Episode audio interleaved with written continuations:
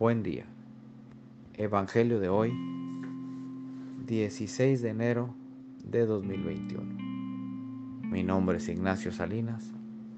Pertenezco a la Iglesia San Patricio del Ministerio de Estudio Bíblico Nazarenos Católicos.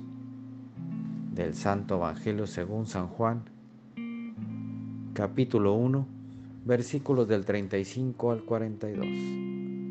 En aquel tiempo estaba Juan el Bautista con dos de sus discípulos y fijando los ojos en Jesús que pasaba, dijo, Este es el Cordero de Dios. Los dos discípulos al oír estas palabras siguieron a Jesús. Él se volvió hacia ellos y viendo que lo seguían, les preguntó, ¿qué buscan? Ellos le contestaron, ¿dónde vives, rabí? Rabí significa maestro. Él les dijo, vengan a ver. Fueron pues, vieron dónde vivía y se quedaron con él ese día. Eran como las cuatro de la tarde. Andrés, hermano de Simón Pedro, era uno de los dos que oyeron lo que Juan el Bautista decía y siguieron a Jesús. El primero a quien encontró Andrés fue a su hermano Simón y le dijo, Hemos encontrado al Mesías, que quiere decir el ungido.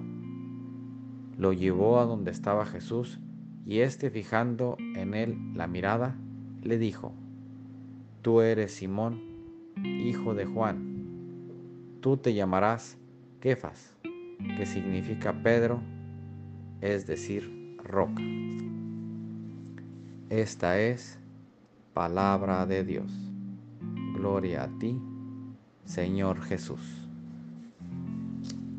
Reflexionemos. Este Evangelio nos hace reconocer a Jesús como San Juan Bautista lo hizo con solo mirarlo. Así veamos a nuestros hermanos y reconozcamos en ellos a Jesús pero también ayudemos a nuestros hermanos a reconocerlo a Él. Invitémoslos a casa de Jesús para que ellos sepan dónde vive y que sientan lo acogedor que es irlos a, irlo a visitar. Que conozcan a Jesús como amigo y fiel compañero que estará con ellos todos los días de su vida. Seamos como Pedro, una piedra firme una persona en que Jesús puede confiar y encomendarnos el llevar su palabra a nuestro andar. Queridos hermanos, preguntémosle a Jesús, Maestro, ¿dónde vives? Y acompañémoslo y vivamos con Él y como Él. Y permanezcamos en su casa, no la abandonemos. El propósito de hoy invitemos a nuestros hermanos a no desanimarse en el camino y que este año que empieza nos refugiemos más en Jesús.